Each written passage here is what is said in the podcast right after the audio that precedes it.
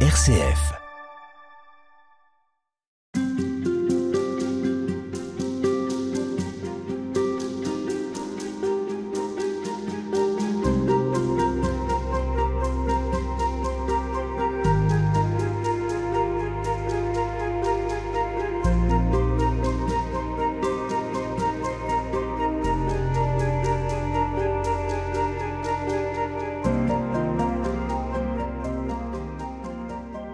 Comment ne pas céder aux tentations et comment progressivement gagner en vertu pour connaître la paix intérieure? Il n'y a pas vraiment de recette dans cette émission, mais plutôt les expériences de deux hommes qui ont connu le combat spirituel. Lorenzo Scupoli et Saint François de Sales en ont tiré quelques pratiques qui peuvent tout à fait nous inspirer aujourd'hui. Et c'est en tout cas ce dont vous êtes convaincu, Père François Cos. Bonjour. Bonjour Madeleine. Vous êtes euh, curé à la paroisse Saint-Jean en Web, c'est dans la campagne lilloise, dans le département du Nord. Et lors de vos années au séminaire, vous vous êtes sur Saint François de Sales tout d'abord, puis et cela vous a intrigué, vous avez découvert qu'il avait toujours dans sa poche un petit livre. Ce livre s'appelle Le combat spirituel et il est écrit par Lorenzo Scupoli. Vous avancez depuis avec ces deux ouvrages, deux best-sellers, redisons-le, très utiles dans votre charge de curé. Et vous me disiez notamment pour accompagner le catéchuménat. Expliquez-nous. Ah, tout à fait. C'était des auteurs que j'ai découverts pendant mes études. D'abord Saint François de Sales, pour qui je me suis rapidement passionné. Et en découvrant ce premier auteur, j'ai découvert le deuxième, qui avait pour livre de chevet le, combat spirituel de Lorenzo Scupoli. Donc en effet, ma deuxième mission, c'est d'être euh, prêtre accompagnateur du service diocésain du catéchuménat dans le diocèse de Lille. Et la réalité, c'est que les, les candidats au sacrement de l'initiation, baptême, confirmation, eucharistie, vivent un combat spirituel. C'est un cheminement vers le Christ et avec lui mais qui entraîne beaucoup de questions, beaucoup de combats et, beaucoup de joie aussi. Alors le, combat spirituel, ça se traduit comment pour ceux qui vous en parlent aujourd'hui? Ah, ça concerne des, choses très concrètes de la vie quotidienne de la vie en général, des situations bloquées, des obstacles et euh, une envie de progresser en sainteté vers le Christ dans, dans la vie chrétienne. Et euh, le constat, c'est qu'on n'y arrive pas, ou alors euh, difficilement. Et d'autres se sont trouvés confrontés à cela, en commençant par, euh, mais par nos deux auteurs, dont on va étudier aujourd'hui un peu quelques textes. Et notamment, on commence par le premier dans, dans le temps, c'est l'italien Lorenzo Scupoli. Il est né sous le prénom de François en 1530. Il a vécu 80 ans, ce qui est plutôt impressionnant pour l'époque. Et il a connu notamment les grandes épidémies de peste. Qu'est-ce qu'on sait de l'environnement dans lequel il évolue? Alors, il a vécu au XVIe siècle qui est euh, la période de, la réforme protestante et de la réforme catholique qui a suivi. Donc il a connu cette période euh, assez exaltante au final de renouveau spirituel et de renouveau de, l'Église aussi. Donc c'est dans cette euh, voilà dans cet esprit, dans, cette société qu'il a grandi et ça, a dû l'inspirer aussi. Et la congrégation qu'il a intégrée vers l'âge de 39 ans, les Théatins, c'est justement une de ces congrégations sacerdotales qui s'est spécialisée dans la formation des prêtres parce que c'était un, des grands besoins de l'Église de l'époque, c'était euh, de réformer la formation des prêtres euh, parmi les grands chantiers qu'il y avait à l'époque. Et alors, euh, dans cet environnement, il a cultivé une vie spirituelle faite aussi de, ce qu'il a pu vivre, notamment en termes d'épreuves, parce que ce qui nous intéresse aujourd'hui, c'est le combat spirituel, et c'est notamment celui qu'il a vécu, puisqu'on peut imaginer que ce qu'il écrit, c'est aussi tout ce par quoi il a été traversé. Quel a été pour lui son propre combat? Alors, de fait, c'est un homme passionné par la, vie intérieure, à qui il a consacré euh, toute sa vie. Euh, son grand combat a été que, ordonné prêtre euh, vers 47 ans, il a peu de temps après été radié de son ordre.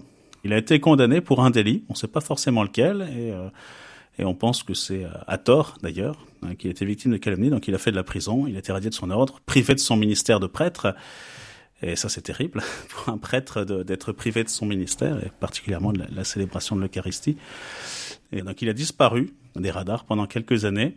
Et donc, ça a dû être euh, quelque chose de terrible pour lui, mais qui lui a donné aussi une, une expérience du combat spirituel, dont il est sorti vainqueur, puisqu'il n'a pas perdu la foi, il n'a pas perdu son attachement au Christ, et euh, ça lui a permis de, de mettre par écrit euh, ces exercices dans, dans le livre euh, qui, qui nous intéresse aujourd'hui.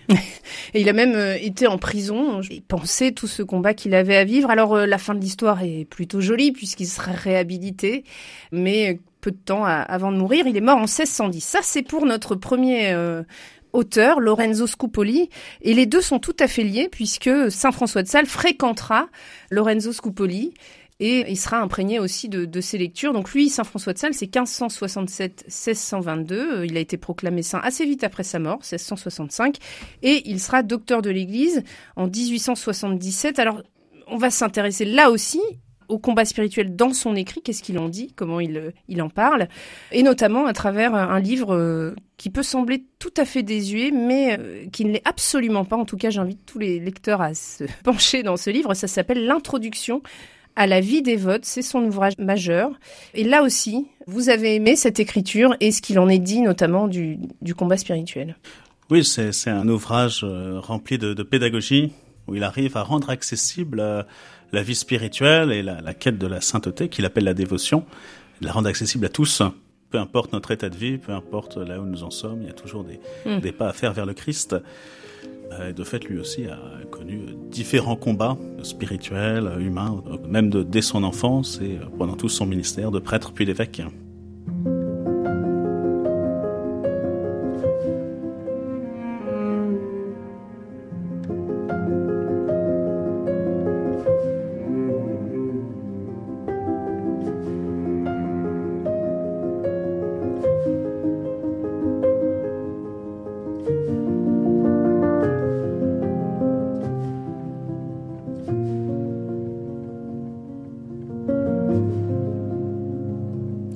Parler de, de, cette crise, euh, euh, de ce grand tourment euh, sur la prédestination. Il a, il a peur d'aller en enfer, Saint François de Sales. Oui, mais c'est le grand débat qu'il y a à cette époque, au XVIe siècle, avec la, la, réforme protestante. C'est la grande question du salut, de, de, la grâce, de comment on va être sauvé, la prédestination. Et ça va énormément le tourmenter. Et donc, il est à ce moment-là étudiant à Padoue, en Italie, vers 1589 et les années qui suivent. Et c'est justement à ce moment-là que, que, sort la première édition du combat spirituel mmh. de Scopoli, qui va très rapidement être son, son livre de chevet. Donc, euh, ça fait probablement partie de ses, ses premiers écrits dont il va s'inspirer aussi. Euh... Lui-même a rencontré euh, beaucoup d'obstacles, de, combats, de soupçons, de, de trahisons, d'injures peut-être même. Euh, il va se poser la question de comment grandir comment rester serein Parce que finalement, au fond, après ces, combats spirituels, c'est ça la question, c'est comment vivre en paix. Qu'est-ce qu'il a pu traverser, Saint François de Sales? Bah, il y a eu sa période étudiante où il a traversé donc des épreuves sur, sur des questions euh, dogmatiques et de théologie, et pas mal de questionnements autour de sa vocation à la prêtrise, d'abord. Il a senti ce désir dès sa jeunesse, sauf que son père était formellement opposé à ça. Et pour lui, c'était impossible de décevoir ou de désobéir à son, son père. Et donc ça a dû être euh, pour lui une source quand même de, de combat intérieur. Et il a fait les études que son père a voulu. Il, a eu un doctorat en, droit parce que c'était parce que son père voulait qu'il devienne magistrat. Donc il s'est exécuté. Mais il est revenu à la charge par la suite euh, en disant, mais voilà, mon désir d'être prêtre euh, est toujours aussi fort. Donc il a, vécu cette persévérance pendant plusieurs années. Et même, il a toujours été à l'écoute de son père, euh, essayer de le convaincre parfois, mais à vivre cette communion avec sa famille. Ça, c'était important. Et ensuite, comme prêtre, bah, prêtre catholique euh, en Savoie, mm. qui est un milieu où les protestants étaient très présents, bah, il a eu quand même pas mal de complications au début, euh, où le, bah, les prêtres euh, catholiques étaient mal vus, où les églises avaient été dans sa région pour la plupart détruites. Donc il n'était pas le, le, bienvenu comme prêtre dans ses toutes premières missions dans le sud du lac, au sud du lac Léman. Et ensuite comme évêque de Genève, où il pouvait pas accéder à Genève puisque c'était une ville qui était prise par les protestants. Donc c'est et il a vécu des, combats multiples. Alors dans ces deux ouvrages, ce qui ressort, c'est euh, véritablement euh, une invitation à la fois à la confiance en Dieu et puis à, l'espérance que nous sommes capables, avec Dieu, de, pouvoir progresser dans la sainteté, en tout cas de se rapprocher de Dieu. Et on va voir comment, euh, grâce à de nombreux exemples et de nombreuses invitations à suivre les différents conseils, quelle, est un petit peu la particularité de chacun de ces deux ouvrages, parce qu'ils sont quand même très différents. Ils sont très différents. Saint François de Sales s'imprègne vraiment de, de Scupoli, même s'il va lui donner une tonalité beaucoup plus, euh, beaucoup plus joyeuse, beaucoup plus apaisée. Euh, les deux invitent à bien rechercher le Christ, à rechercher Dieu, à, s'unir au, Seigneur, voilà, intérieurement. C'est d'abord un combat intérieur qui, qui ensuite, euh, eh bien, se, se voit à l'extérieur. Lorenzo Scupoli, euh, peut-être un peu plus euh, combatif. Hein. Il n'invite pas seulement à regarder le, Christ, mais aussi à regarder l'adversaire. Chacun va, va, le nommer comme il veut. Il parle du, du démon souvent et à contempler l'adversaire pour, euh, pour l'attaquer aussi. quoi. Hmm. C'est quelqu'un de très offensif. Oui, alors on va le voir, il a un vocabulaire très guerrier même. L'un utilise la perfection chrétienne et l'autre la dévotion. C'est la même chose? Oui, je pense qu'il parle de la même chose. Scupoli parle de la, perfection chrétienne. Aujourd'hui, on n'en parle pas en ces termes, en tout cas. Euh, ben, c'est de chercher à faire euh, parfaitement la volonté de Dieu. Voilà, que ce soit à l'intérieur, dans notre volonté, mais aussi à l'extérieur, que, que ça se voit, de grandir en vertu pour plaire à Dieu. Ça, c'est quelque chose qui, qui va beaucoup marquer la, la spiritualité à, à, la fin du XVIe au XVIIe siècle, chercher à plaire à Dieu, faire son bon plaisir, et euh, non pas pour nous mettre en valeur. Et donc, euh, pour Scopoli, en aucun cas on se met en valeur. Quoi. Au contraire, on, mm. on, regarde tout ce qui tout ce qui va pas en nous. Alors que François de Sales euh, s'appuie sur euh, sur l'image. Il cite beaucoup plus euh, les Écritures que, que Scupoli. Il s'appuie sur l'image de, de l'échelle de Jacob et de, de ces anges qui montent et qui descendent avec aisance, avec légèreté. Et il décrit la dévotion comme cette capacité, cette promptitude à s'élever vers Dieu, à, recueillir de lui tout, tout, ce dont nous avons besoin pour, pour vivre en sainteté, en dévotion, mais ensuite redescendre comme les anges, pour, parce que nous sommes là pour marcher sur terre.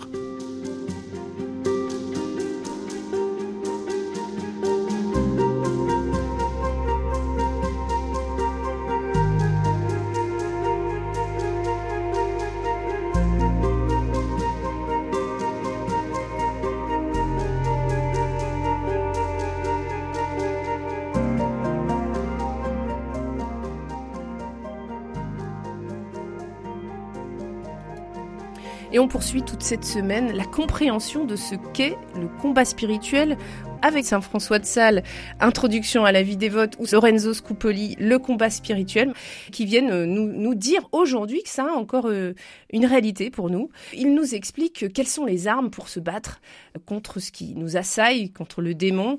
Euh, il y a les vraies armes et puis il y a les fausses armes. Alors, dans les fausses armes, on va commencer par celle-ci. D'abord, il faut peut-être dire qu'il y a tout un vocabulaire guerrier, tout un environnement du combat, euh, notamment chez Scupoli. Il est vraiment dans cette, dans cette atmosphère et dans ce vocabulaire-là. Je lis juste comment il définit un combat. Il faut vous préparer avec ardeur au combat parce que la couronne ne s'accorde qu'aux soldats valeureux et ce sera même une guerre acharnée. Peut-être pour commencer, celle qu'il décrit comme étant euh, ce qu'on regarde par le dehors, c'est-à-dire comment est-ce qu'on se trompe finalement? On croit progresser vers Dieu, on croit euh, s'infliger peut-être une certaine discipline et ce n'est pas le bon chemin. Absolument. Pour lui, la, la priorité, c'est de vivre un combat à l'intérieur. C'est d'abord un combat intérieur, spirituel, qui ensuite aura des, des, conséquences sur, sur notre manière de, de, vivre, notre manière de prier plus extérieure et notre manière d'être en rapport avec les autres. Mais c'est pas euh, juste une question de euh, déblatérer des prières et de s'infliger des, des, mortifications, des, des austérités excessives. C'est pas ça qui va nous rendre saints et saintes. Mm. C'est vraiment un combat intérieur de, de, chercher à faire la volonté de, de Dieu et pour ça, il décrit quelques armes. Oui, c'est vrai qu'alors, il n'est pas tendre non plus hein, pour décrire euh, les, chemins dans lesquels on croirait être bon, c'est-à-dire euh, aller plusieurs fois à la messe, assister aux offices divins.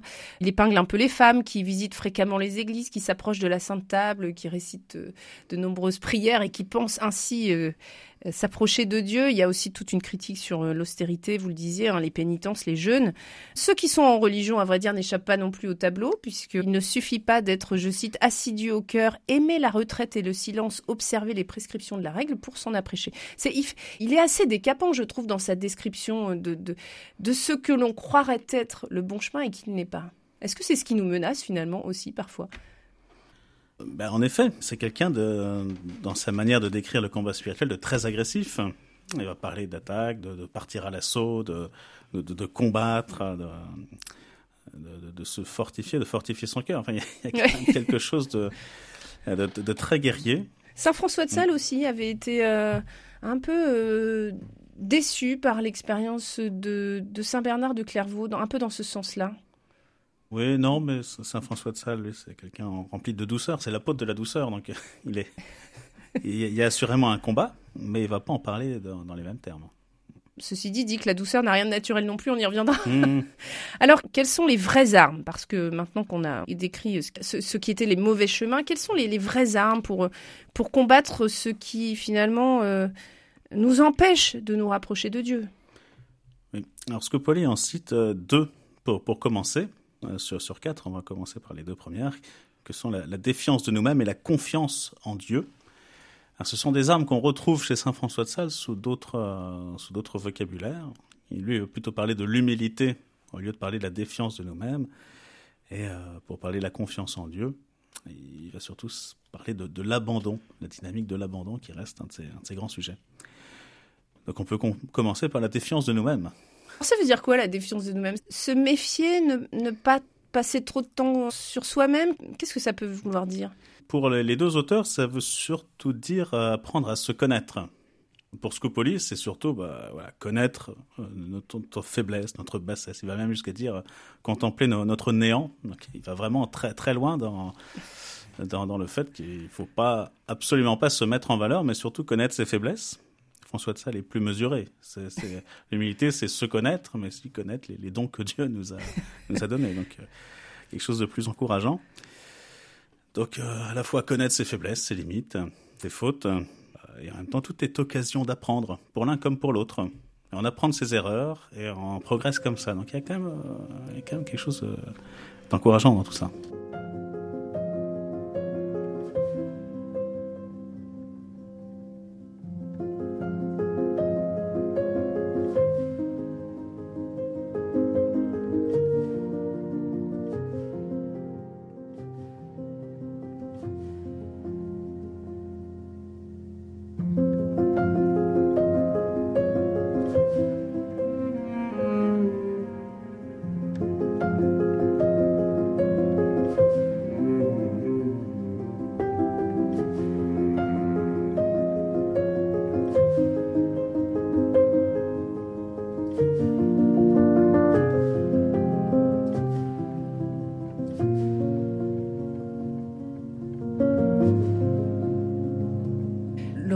A un côté un peu père fouettard. J'ai relevé deux, trois expressions où il parle de ses contemporains, les viles créatures, qu'il fallait plutôt désirer être méprisé par les autres. La présomption nous est si naturelle, le monde est illusion, mensonge, vanité, affliction, corrompu. Ça, m'intéresse d'avoir votre regard sur tout ce vocabulaire qu'on n'a plus aujourd'hui. Est-ce que vous diriez qu'il a une forme de dédain pour ceux qui l'entourent ou est-ce que c'est un peu propre à la spiritualité de l'époque? Ah, je pense que c'est propre à, l'époque, mais euh, bah, vu ce qu'il a vécu, si de fait il a vraiment été euh, victime de calomnie, on peut comprendre qu'il soit très méfiant à l'égard des autres aussi, et très dur envers ses, ses contemporains. Et ça l'inspire pour être dur envers soi-même. Alors en revanche, c'est pas ce à quoi appelle saint François de Sales. Il répète qu'il faut plutôt être euh, doux avec soi-même, qu'on a, a tendance à être quand même très dur avec soi-même. Ah complètement. Complètement. Ils ne sont pas du tout sur, sur la même longueur d'onde de ce côté-là, même si euh, Saint François de Sales, dans, dans un autre de, de ses livres qui s'appelle Les Entretiens spirituels, euh, va parler aussi du mépris de soi et quelque chose qu'il faut aimer, désirer, rechercher. Donc il y a quelque chose qui, euh, pour, pour grandir en humilité, il ne faut pas que les autres disent trop de bien de nous. Il y a quand même une idée qui, qui ressort chez les deux comme ça. Mais Saint François de Sales n'en reste pas là. Quoi. Alors là, c'était le premier moyen, mm. la défiance de mm. soi-même. Le deuxième moyen, c'est la confiance absolue en Dieu. Oui, c'est une vertu qui est, liée à la, première comme arme. C'est reconnaître de tout ce, tout ce qu'il y a de bon en nous, toutes, les, toutes nos forces ben, nous viennent de Dieu qui est, qui est tout-puissant. Et, nous avons d'abord à, contempler que, bien que le Christ est le plus fort et que, que c'est lui qui sera toujours vainqueur et de contempler en parallèle à notre faiblesse toute la, puissance de Dieu, ben, c'est le premier moyen avec la prière pour euh, grandir en confiance en le Seigneur. Donc euh, ne pas fuir la croix, observer la passion du Christ pour, pour s'en rapprocher, pour vraiment se dire que c'est la toute-puissance de Dieu aussi. Ça, c'est peut-être quelque chose qu'on ne redit pas forcément aujourd'hui non plus. La toute-puissance de Dieu, c'est assez présent chez Lorenzo Scupoli. Oui, oui, il nous invite vraiment à contempler toute sa puissance, euh, toutes les grâces qu'il peut nous apporter. Saint François de Sales euh, va en parler euh, aussi, mais vraiment dans d'autres termes. Il nous invite à être dociles plutôt à lui faire confiance, mais à être docile à, sa volonté, d'être docile à l'Esprit Saint. C'est vraiment un, abandon qui nous dit, bah voilà, puisque le Christ est victorieux, bah voilà, mettons-nous dans ses bras et laissons-nous porter par lui. Et de fait, c'est sur la croix que, le Christ nous sauve de l'adversaire, de la mort, et, et même dans, dans, dans, le livre de, de l'Exode, c'est vers la croix, que, vers le serpent de bronze que, que les hommes qui sont piqués par les serpents sont invités à regarder pour, pour être guéris, en regardant la croix, la passion du Christ, mm. euh, contemplant que, que le Christ se bat à nos côtés. Alors votre réflexion, ça, me permet de vous poser une question euh, de quelque chose qui m'interpelle dans, la lecture de ce livre, c'est euh, la, la, place de l'épreuve. Je, lis un extrait de Scoupoli que le Seigneur, pour leur apprendre, donc pour nous apprendre à se connaître et à enseigner le vrai chemin de la perfection, le, Seigneur envoie des adversités et des maladies qui permettent que la persécution s'attaque à leur personne, et vous voyez aussitôt se découvrir le fond de leur cœur et l'orgueil qui le corrompt paraître au grand jour. Ce qu'on comprend ici, c'est que les épreuves nous sont... Euh, d'ailleurs, c'est dit un peu plus loin, tous les accidents qui nous arrivent nous sont envoyés de Dieu. Est-ce que aujourd'hui, est-ce que ça c'est une pensée qui a évolué ou est-ce que c'est quelque chose qui ne se dit plus ou, est-ce que véritablement aujourd'hui on croit que ce qui nous arrive nous est Là, c'est bien écrit, noir sur blanc, nous est envoyé de Dieu. Qu'est-ce que je voudrais avoir votre réaction sur sur le rôle de l'épreuve? Oui, je pense que c'est une, pensée qui a, beaucoup évolué depuis. Euh, de fait, il dit que ce que Paul dit, Dieu nous permet de chuter et de voilà, il, nous permet d'avoir des épreuves pour apprendre. donc il, voit ça comme un apprentissage et euh, pour nous faire grandir en humilité, pour nous, nous raccrocher davantage à lui, qui seul peut nous sauver. Euh, mais aujourd'hui, c'est euh, voilà, c'est assez difficilement audible de savoir que, que, de se dire Dieu nous envoie des épreuves pour mm. pour nous faire grandir. Euh, Aujourd'hui, on dirait plutôt, mais voilà, les, les épreuves arrivent, on a des épreuves, on n'a pas besoin de, les chercher, de les demander. Euh, mais dans les épreuves, Dieu me parle et comment euh, Dieu m'aide à traverser les épreuves et comment cela fait grandir ma foi. Comme le, le dit euh, première lettre de Saint Pierre, hein, les, les, épreuves vérifient la qualité de notre foi. Oui, c'est pas tout à fait le même point de vue. Mmh.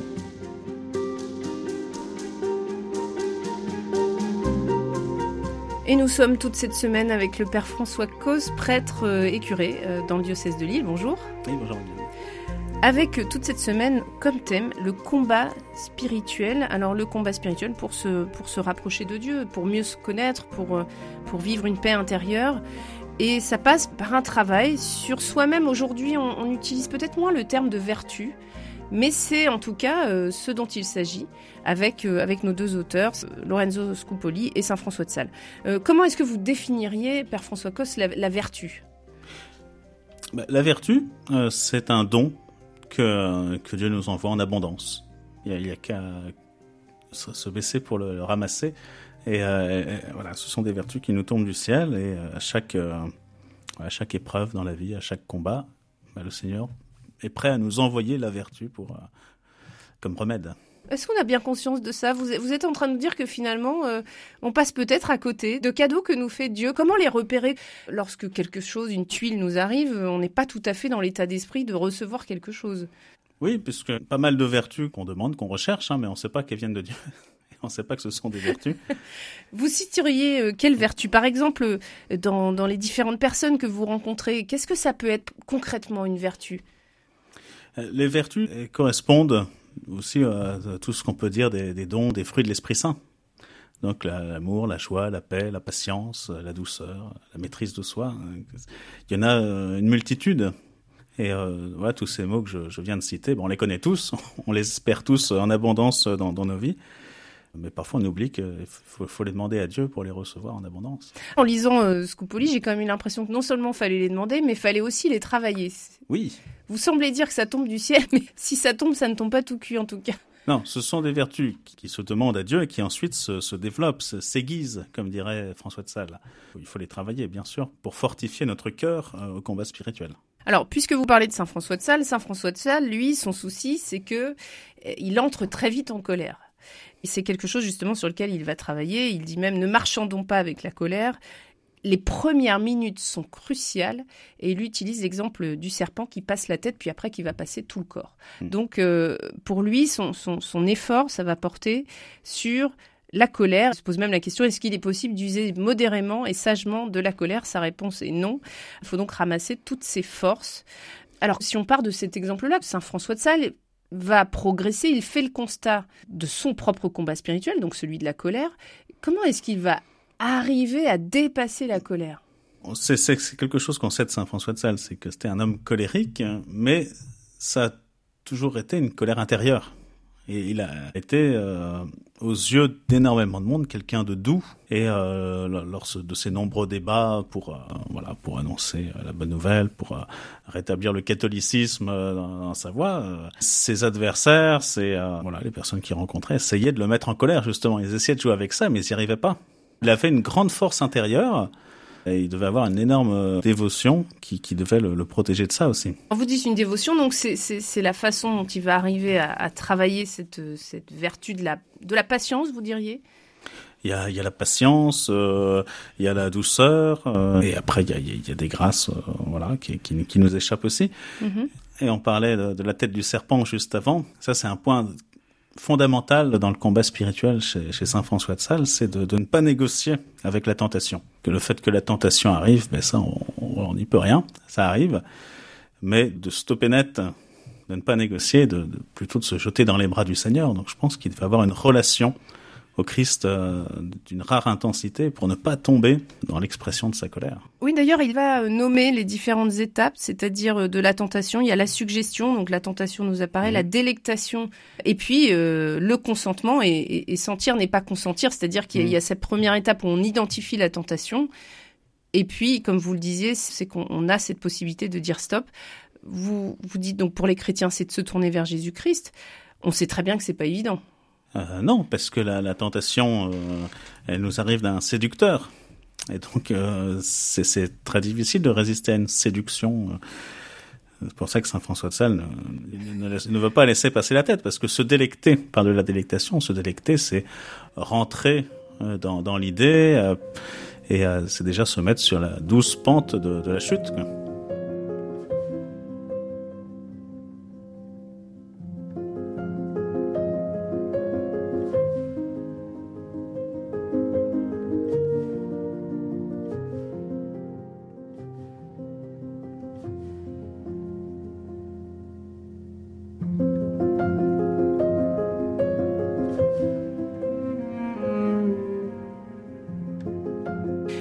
Alors Scoupoli appelle à une réaction immédiate. Il dit euh, il ne faut pas imaginer qu'on se convertira plus tard. Euh, alors assez curieusement, il utilise euh, on ne doit pas pousser le cri du corbeau demain, demain. C'est maintenant. se, tourner vraiment vers le bien, c'est maintenant. Ah oui, oui. Chaque jour est une occasion de partir au combat et de se tourner vers le bien pour aller affronter euh, ce qui nous éloigne de lui, en se, mettant dans, les bras du Seigneur. Mais... J'aimerais que vous, vous, nous disiez comment est-ce que euh, on peut euh, s'attaquer à une vertu. Est-ce qu'il faut avoir plusieurs terrains de chasse? Est-ce qu'il faut au contraire s'orienter plutôt vers une seule? Qu'est-ce que nous conseillent Scoupoli et Saint François de Sales? Ah, il faut pas se battre sur tous les fronts. Ça, pour, pour l'un comme pour l'autre, c'est une certitude. Et nous-mêmes, on peut faire cette expérience d'avoir plein de problèmes à gérer en même temps. Et de vouloir tous les régler en un claquement de doigts, c'est pas réalisable, c'est pas, pas réaliste. Voilà, dans, l'importance de choisir euh, ces, ces, combats, la priorité, et de ne pas se battre sur tous les fronts en même temps, euh, ça me fait penser dans mon ministère de, de confesseur, ou quand quelqu'un vient me déballer une liste interminable de péchés en disant voilà j'ai fait ci, j'ai fait ça, là, et euh, j'ai envie que tout se, se, résolve tout de suite, ben c'est euh, en fait de savoir ça, ça, ça, ça, peut faire du bien de se de dire euh, aux pénitents, ben voilà, choisissez votre combat du moment et ne vous battez pas sur tous les fronts, mais voilà, travaillez telle vertu et, et, avancez avec confiance. Sinon, si on se bat sur tous les sur tous les fronts, on se décourage parce qu'on peut pas y arriver. Donc, euh, il nous invite vraiment à choisir nos combats, à faire des concessions en disant, bah, celui-là, je, vais le mettre de côté. Enfin, c'est plus Saint François de Sales. Parce que lui, il faut attaquer euh, partout. Enfin, il est beaucoup plus agressif. Et Saint François de Sales va éduquer à dire, voilà, choisissez le combat du moment et euh, développez la vertu nécessaire à ce combat. En travaillant une vertu, de toute façon, les autres vont s'aiguiser naturellement comme il prend l'image de sanglier qui veut aiguiser ses, dents et ses défenses, eh bien, on va les frotter les unes aux autres, mais du coup, elles s'aiguisent toutes en même temps. La pratique d'une seule vertu apprend les autres. Donc, on choisit, par exemple, si on doit combattre la colère, on choisit la vertu qui serait celle de, la patience, de la douceur. C'est ça. les deux vont souvent ensemble. Hein. Mais par exemple, la patience, c'est une vertu euh, très intéressante euh, qui nous parle tous. C'est une vertu qui est éprouvée, que ce soit dans notre vie de famille, que ce soit dans notre vie professionnelle, que ce soit au volant. Euh, c'est une vertu qui est mise à l'épreuve. On va prendre l'exemple de la vie de famille, par exemple. Il y a un premier assaut de, l'adversaire. Donc l'idée, c'est de repousser l'assaut en utilisant la vertu de patience en, la demandant dans la prière déjà. Donc euh, voilà, quelqu'un vient mettre ma patience à l'épreuve euh, à la maison, ben, ben, je vais encaisser, je vais demander au Seigneur de ne pas m'emporter, de ne pas élever la voix, de ne pas me mettre en colère, de, ne pas réagir brusquement. Donc l'assaut de l'adversaire, c'est l'enfant qui vient pour la cinquième fois réclamer un goûter alors qu'on passe bientôt à table. C'est ça. Donc on résiste extérieurement et, intérieurement, si possible. Mais déjà extérieurement, c'est une bonne chose. Une fois que l'assaut est passé, c'est un temps d'accalmie.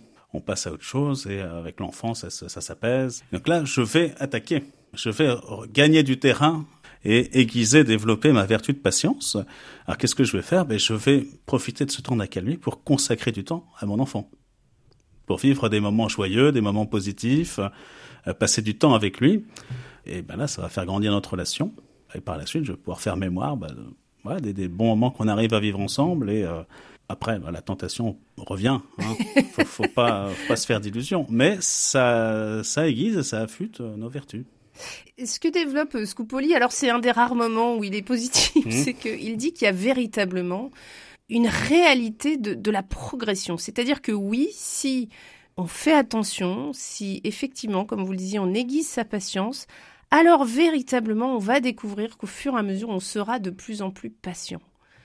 Mais la question, c'est la première colère, comment résister? Ça, peut prendre du temps aussi. Hein, Alors voilà, mm. ça aussi c'est un des conseils qu'il donne, c'est de ne pas se donner de limites dans le temps quand on, mm. essaie de, travailler une vertu. Euh, les deux, donc Saint François de Sales et Lorenzo Scupoli, nous, nous parlent de, de stratégie pour triompher de soi-même, au fond c'est ça. Donc on l'a dit, pas de règle fixe, être persévérant, pas de temps déterminé, pas de règle fixe, c'est-à-dire Je pense qu'on peut essayer d'avoir de, bonnes habitudes et de, bons réflexes hein, dans, notre vie. Après, pour, pour Scupoli, on ne peut pas euh, toujours anticiper les attaques. Donc, euh, des fois, voilà, on, on, fait le combat du jour et euh, voilà. Alors, un dernier point, peut-être, parce que c'est aussi quelque chose qui m'a étonné dans, dans cette lecture, c'est que Lorenzo Scupoli dit que les vices ont tous le plaisir pour racine. Quel est le sens que va donner Scupoli aux agréments de la vie, comme on disait à l'époque, au plaisir Est-ce que c'est quelque chose qu'on doit rejeter? Là aussi, on a le sentiment que c'est d'une autre époque, mais peut-être que vous nous direz que euh, c'est quelque chose qu'on a oublié à tort. Ah, je pense que le plaisir, c'est quelque chose de très bon. quelque chose de très important euh, aujourd'hui et qu'il y avait euh, sans doute à cette époque, comme, à d'autres époques aussi de, notre histoire, un, rejet du plaisir de, de, chercher le plaisir de Dieu avant tout et pas de penser au sien. C'est plus comme ça qu'à mon avis, vous voyez les choses. Et vous, vous les voyez comment alors? Comment, comment hiérarchiser, comment comprendre euh, les agréments de la vie, comme ils disent? Quelle place leur donner? Est-ce que ça peut aussi faire partie d'un chemin de vertu?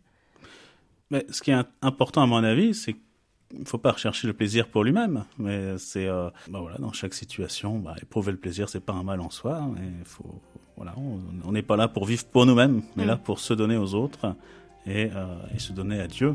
Et donc le, plaisir est la, conséquence de ce don. Mm. C'est ça l'essentiel.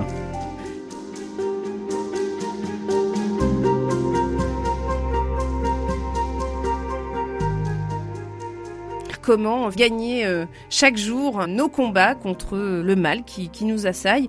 Eh bien, une des réponses, c'est se tourner vers Dieu. Ça peut paraître euh, naturel, en réalité, ça ne l'est pas. Comment finalement confier à Dieu les combats qui sont les nôtres?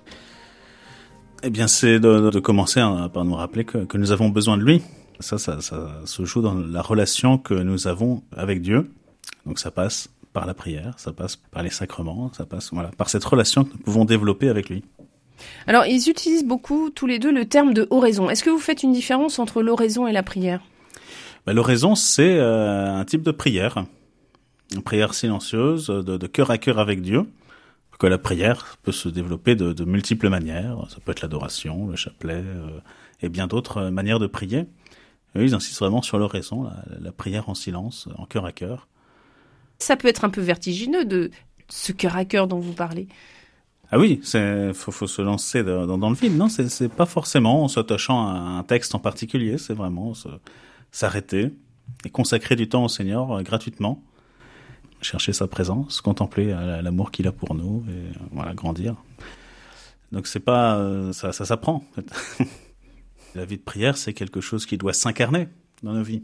On parle beaucoup des distractions dans, la prière. Ça, c'est quelque chose qui nous concerne tous. Les distractions sont pas toutes mauvaises en soi. Elles nous permettent d'incarner notre prière. Je, contemple un passage de la Bible et ça me fait penser à une situation compliquée dans, dans, ma vie. Mais je vais la faire euh, habiter dans ma prière et ça va, ça va nourrir ma relation à Dieu. La, la, prière, l'oraison, c'est une manière d'intégrer notre quotidien dans notre relation à Dieu, de, de la lui confier. Et c'est aussi dans la prière que Dieu nous accorde toutes les autres armes, toutes les autres vertus que, que nous avons besoin pour le combat. Est-ce que on peut aussi se tourner vers la Vierge Marie, vers les anges, vers les saints? C'est en tout cas ce que nous suggère euh, Lorenzo Scupoli. Oui, Lorenzo Scupoli, comme euh, François de Sales, nous parle de l'importance euh, des anges, des saints, de, la Vierge Marie, absolument. Il développe plusieurs chapitres sur, sur l'importance de la Sainte Vierge. Et euh, l'un comme l'autre bah, nous rappelle que la prière, ça commence en début de journée. Dès le matin, confier sa journée à Dieu, donc pour Scupoli, c'est euh, contempler toute l'armée du Christ qui est à nos côtés avant de partir à l'assaut. Donc c'est encore une fois très très combatif, très entreprenant. Et euh, pour François de Sales, c'est non seulement bah, confier la journée, mais c'est aussi assez intéressant ce qu'il va nous dire, demander à Dieu la grâce d'anticiper les occasions de, chute. On va confier, voilà, aujourd'hui je vais être tenté, je sais pas comment, mais je vais les confier à l'avance pour que le Seigneur soit avec moi au moment euh, où je m'y attends pas. Et comme Lorenzo Scupoli est quelqu'un de bien organisé, à son chapitre 44, il distingue différentes façons de s'habituer de prendre soin dans l'oraison à, plusieurs éléments. Alors on va les lister, on va les, on va les voir ensemble. Euh, le conseil qu'il nous donne, c'est que on doit avoir un désir ardent. Alors c'est les termes de l'époque, hein, servir Sa Majesté souveraine, mais on comprend bien que c'est vraiment euh, une volonté, un désir. Mais tout à fait, puisque pour lui la, raison, c'est ce canal qui nous transmet la grâce. Donc euh, on ne peut que la désirer pour élever nos âmes vers lui, pour qu'il nous remplisse de toutes les grâces dont on a besoin. Et alors il cite euh, toute une quantité de, choses à faire, à s'habituer pour, euh, pour grandir dans ce désir, dans cette pratique de, de la prière, à commencer par l'action de grâce.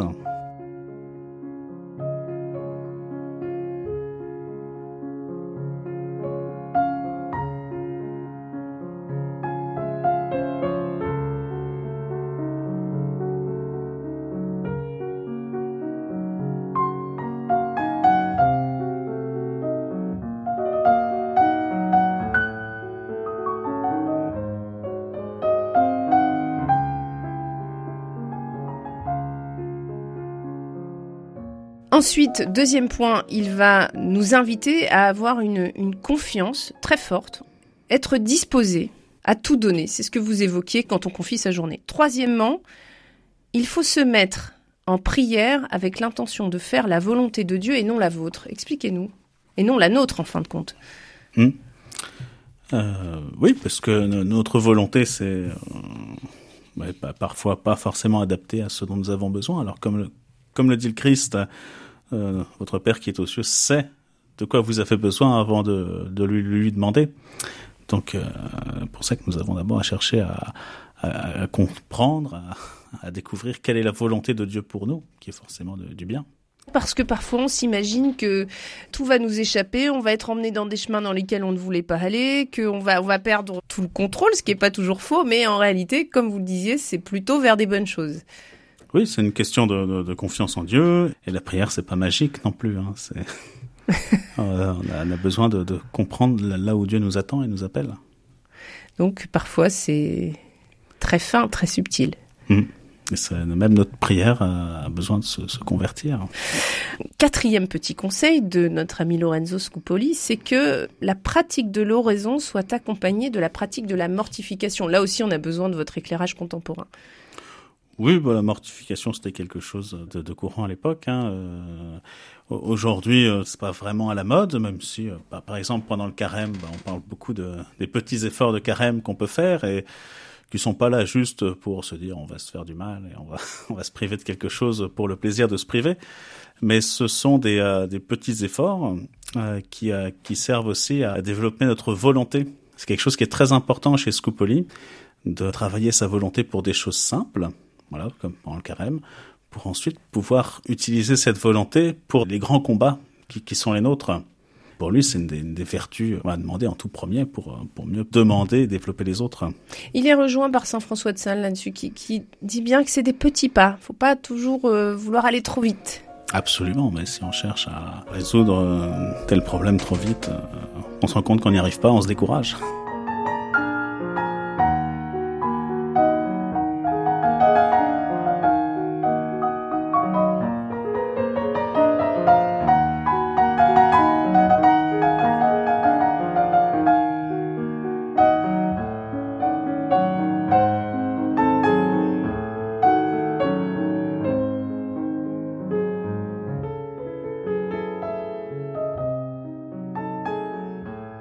Alors l'action de grâce, c'est le cinquième euh, conseil qui nous est donné. Donc remercier pour les bienfaits reçus.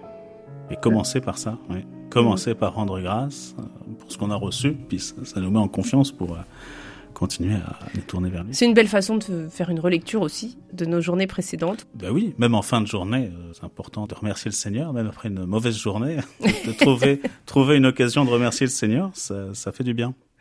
Sixième conseil, celui de demander la miséricorde de Dieu. Et puis, septième, de persévérer dans l'oraison. Alors là, c'est important aussi de, s'arrêter là-dessus, c'est de véritablement tenir ferme dans la prière. Mais bien sûr, et même euh, la, prière est un, lieu de combat. C'est encore une question de patience, euh, de persévérer dans cette oraison. J'emprunte un, autre auteur, hein, Saint Ignace de Loyola, qui est dans les exercices qui nous invite à accorder à chaque fois un temps précis pour nos prières. Mais des fois, on serait tenté d'arrêter avant en se disant il se passe rien. Et pourtant, c'est important de continuer. Ou des fois, on se dit bah tiens, c'est une prière intense, je vais continuer un petit peu plus euh, parce que c'est tellement euh, tellement riche. Euh, mais non. Voilà, on se fixe un temps, de savoir persévérer, même si on sent rien, parce que la relation à Dieu n'est pas spécifiquement du l'ordre de, de l'émotionnel ou du ressenti. L'essentiel, c'est d'accorder du temps au Seigneur. Alors ça, c'est pour le chapitre sur l'oraison. Euh, il y a aussi une deuxième façon de comprendre le soutien de Dieu et de le recevoir, c'est le sacrement de l'Eucharistie. Ah oui, l'arme suprême. L'arme suprême qui est beaucoup plus forte que toutes les autres euh, dont nous parlons depuis plusieurs jours. Pour Scupoli, c'est l'arme la plus importante parce que les, autres sont des dons de Dieu, des dons que Dieu nous fait pour, euh, pour avancer dans le combat et pour être fort. Et dans l'Eucharistie, c'est Dieu, Jésus, qui vient en personne combattre à nos côtés et combattre pour nous. ça change tout. Et donc c'est euh, non seulement un sacrement qui, dépasse tous les autres pour euh, Scupoli, mais c'est vraiment celui qui vient euh, nous aider à combattre avec le plus d'efficacité. Et en ce qui concerne Saint François de Sales, il a des images très pédagogiques pour nous rappeler l'importance de, de l'Eucharistie, notamment pour nous expliquer que l'Eucharistie nous rend beau, nous rend lumineux, nous rend comme le Christ. Donc pas hésiter à s'imprégner de lui, à se laisser irradier par la, beauté de l'Eucharistie. Et donc, un autre de ces livres de chevet, c'est l'histoire naturelle de Pline l'Ancien, un joli livre qui est un peu... L'histoire naturelle a beaucoup évolué depuis, mais il s'appuie sur l'image des, animaux qui changent de pelage pendant l'hiver, contact de la neige pour mieux se camoufler. Et donc, bien nous aussi, au contact de l'Eucharistie, nous devenons comme lui, comme le Christ. Ça, ça rejoint ce que disait le curé d'Ars. Vous n'en êtes pas digne, c'est vrai, mais vous en avez besoin. Voilà, l'Eucharistie qui vient soutenir aussi euh, nos efforts. Peut-être un dernier point sur la gratitude, à quoi consacrer notre âme? Euh, là-dessus, je voudrais citer Scupoli parce qu'il a quand même une, certaine euh, perspicacité dans son écriture. le remède le plus efficace, c'est d'occuper votre pensée des besoins de votre âme. C'est important de, savoir dire merci, regarder ce qui se passe dans ce que nous vivons. C'est extrêmement important de, faire preuve de gratitude et de reconnaître tous les bienfaits que Dieu nous accorde. Et ça, ça rejoint l'humilité dont on parlait il y a quelques jours, euh, de reconnaître que tout ce que nous recevons de bon, toutes les richesses, nous viennent de Dieu. Et donc pour cela, on a de quoi rendre grâce pendant, pendant toute notre vie. C'est vrai que les images, l'écriture de Saint François de Sales fait vraiment partie du, du chemin de conversion, je trouve. Ça fait aussi partie de sa force. Ah, c'est un, un, très grand pédagogue et c'est ce qui fait que l'introduction à la vie des votes euh, se, se, lit très facilement. Alors on encourage nos auditeurs à se pencher dans ce, ce livre de Saint François de Salem.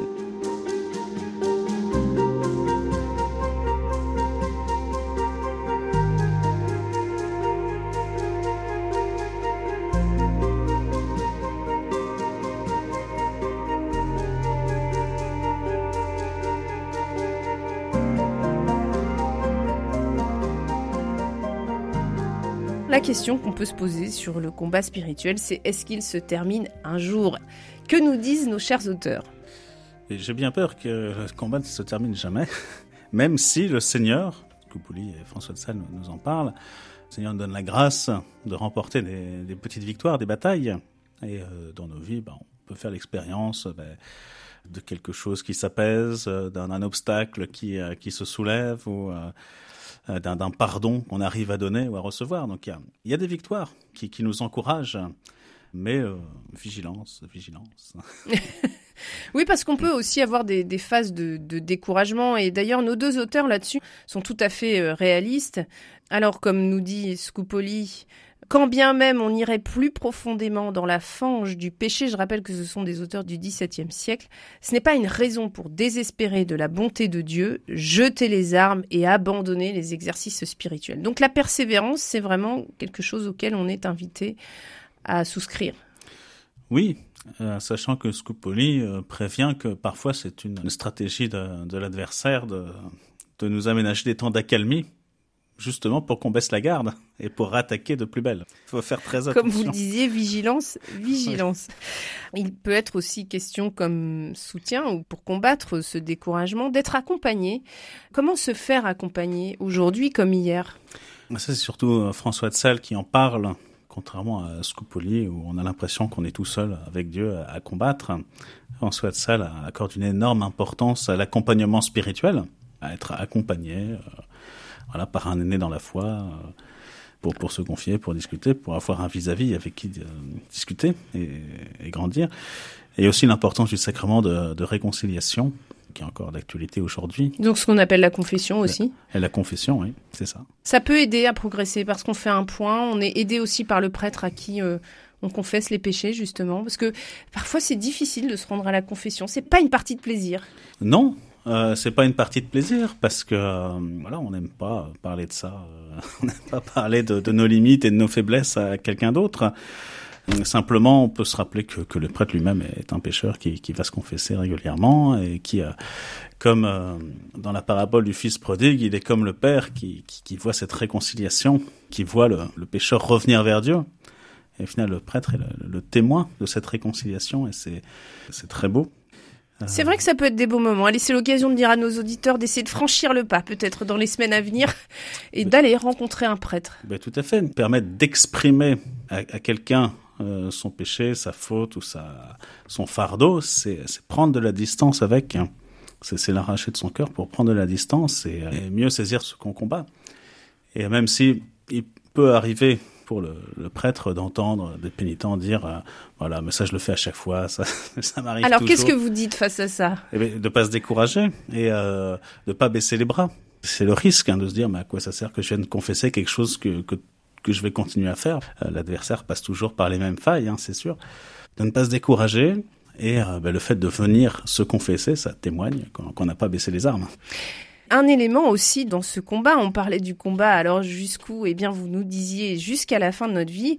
Et euh, Scoopoli s'arrête sur un moment particulier qui est celui de nos dernières heures, quand on, imagine bien dans, dans la description qu'il fait de quelqu'un qui est sur son lit de mort, véritablement, et qui va traverser différentes étapes qu'il décrit. Alors la première étape, c'est une tentation contre la foi. Expliquez-nous. Oui, alors c'est euh, pour un, pour un croyant de se dire, euh, bah, au final, est-ce que tout ça est vrai? Tout comme quelqu'un qui n'est pas croyant, et ça peut arriver, euh, se tourne vers Dieu aux dernières heures de sa vie, ça arrive aussi. Et ça arrive aussi dans l'autre sens. Ça arrive dans l'autre sens. C'est une tentation de se dire, mais est-ce que je vais vraiment rencontrer le Christ? Alors ça, c'est la première étape. La deuxième étape, ça peut être ben, d'entrer dans un désespoir face à nos péchés. Mais oui, puis euh, sur son lit de mort, euh, peut-être qu'on relit sa vie et se dire est-ce que j'ai euh, tout réussi? J'ai pas eu le temps de faire ça, j'ai pas eu le temps de de, dire je t'aime à, toute ma famille. Enfin, il, peut se passer plein de choses dans la tête de quelqu'un en fin de vie. Et ça aussi, c'est une tentation, vous diriez, de l'adversaire, du diable? Ça peut être une forme de mal, de mauvais? Oui, je pense que ça fait partie de sa stratégie. C'est que on est très fort pour voir euh, ce qu'il y a de, de, mal en nous. on est très fort pour voir nos défauts, alors que notre vocation, c'est de, de s'émerveiller de ce que le Seigneur a accompli dans nos vies.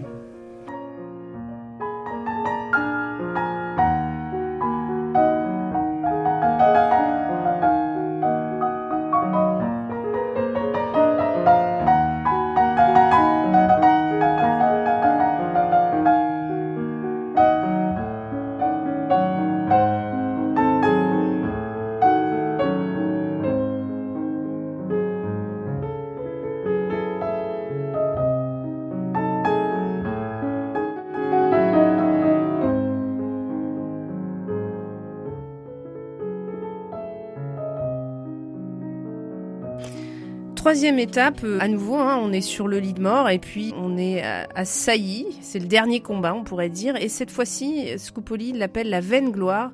Si vos bonnes œuvres vous reviennent à la mémoire, reconnaissez que c'est Dieu qui en est l'auteur. Alors qu'est-ce qu'il veut dire par là? Qu'on aurait tendance à, à penser qu'après tout, tout ce que nous avons fait nous revient bien à nous-mêmes? Bah oui, c'est que bah, l'orgueil, euh, on dit que l'orgueil euh, meurt 15 minutes après l'homme. Hein. Donc c'est quelque chose qui peut qui peut nous ça c'est un risque hein. donc c'est un peu ça qu'il exprime à travers la vaine gloire ouais. Et puis une dernière étape on est sur le lit de mort. Néanmoins, moi, ce que j'aimerais, euh, au terme de cette émission, de ces différentes émissions, où on a essayé de comprendre de quoi il s'agissait dans ce combat, on entend bien que c'est une lutte qui est difficile, qu'il va falloir soutenir avec persévérance au quotidien, avec une absolue confiance en Dieu. Comment ça se termine? Est-ce qu'il y a véritablement des effets de ces combats qui sont menés au quotidien? Vivre le combat, s'il y a un combat, c'est qu'on a pris cette décision d'avancer vers Dieu. Et donc, euh, à travers la prière, à travers les grâces euh, que, nous demandons chaque jour, euh, ben, le Seigneur nous envoie forcément des, fruits, euh, des, effets de ces, progrès. Et donc, les, premiers, ben, ce sont les, vertus dont, dont, on a le plus besoin, qui sont l'amour, la, joie et la paix.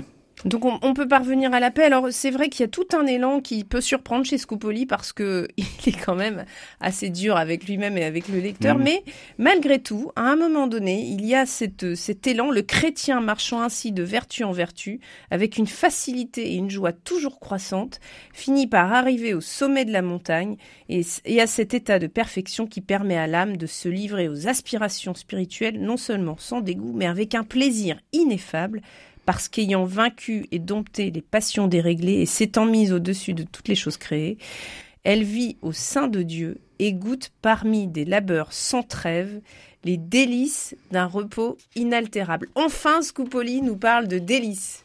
Et de repos. Et de, et de repos. Mais c'est, euh, on rejoint ce qu'on disait sur la persévérance.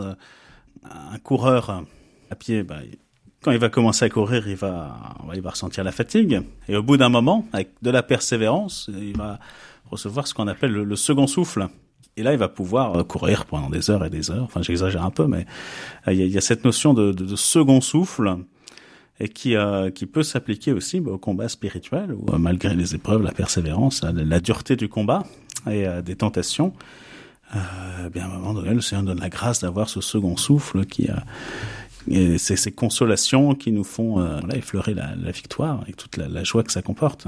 Alors évidemment, ne pas trop se réjouir, ça Scupoli nous le dit aussi, car on serait là dans un mauvais chemin. Néanmoins, Père François Cosse, j'aimerais que vous nous disiez votre joie dans tout ce chemin pour, pour s'approcher de Dieu, car il y a une véritable joie à croire en Dieu.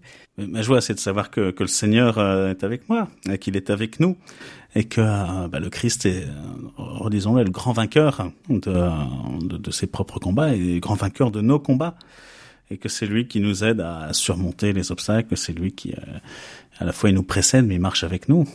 Il ne nous abandonnera jamais. C'est, une fois qu'on sait ça, on n'a plus peur. Oui, c'est bien de, redire que c'est toujours lui le vainqueur et que il nous accompagne. Il y a une réalité à, à, ce qu'on dépasse et surtout à ce qu'on ne reste pas dans ces chemins de mort. On a parlé des ténèbres. Peut-être que c'est ça aussi la conclusion des combats spirituels, c'est que systématiquement, chaque fois, il y a cette lumière au-delà de ces combats. Oui, et l'essentiel, c'est de ne pas se fixer sur les obstacles, mais c'est bien de regarder le Christ. Si vous êtes au volant et qu'il y a un obstacle sur la route, bah, si vous vous êtes fixé sur l'obstacle, vous allez vous le prendre, c'est sûr. Et c'est en regardant le, le, passage euh, libéré que vous allez pouvoir continuer votre route. Il en est de même dans le combat spirituel, dans, dans le combat de nos vies.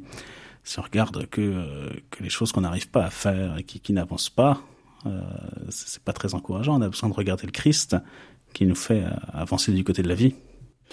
Eh bien, merci. Ce sera le mot de la fin. Merci beaucoup, Père François Cos. Je rappelle que vous êtes curé à la paroisse Saint-Jean en Web dans le diocèse de Lille. Et puis, vous vous êtes appuyé sur deux ouvrages. L'ouvrage de Lorenzo Scupoli aux éditions ESR et qui s'intitule Le combat spirituel. Ouvrage qui a directement inspiré le second que je vais citer et que j'avoue, je préfère largement, qui s'appelle Introduction à la vie des votes de Saint François de Sales. Pour le coup, je pense que cet ouvrage peut rejoindre la table de chevet de chacun de nos auditeurs parce que on y découvre euh, de petits chapitres en petits chapitres une belle façon justement de progresser, d'évoluer, de, se rapprocher de Dieu et d'y trouver toute sa joie. Merci beaucoup, Père François Cos, et à bientôt. Un grand merci Madeleine, à bientôt.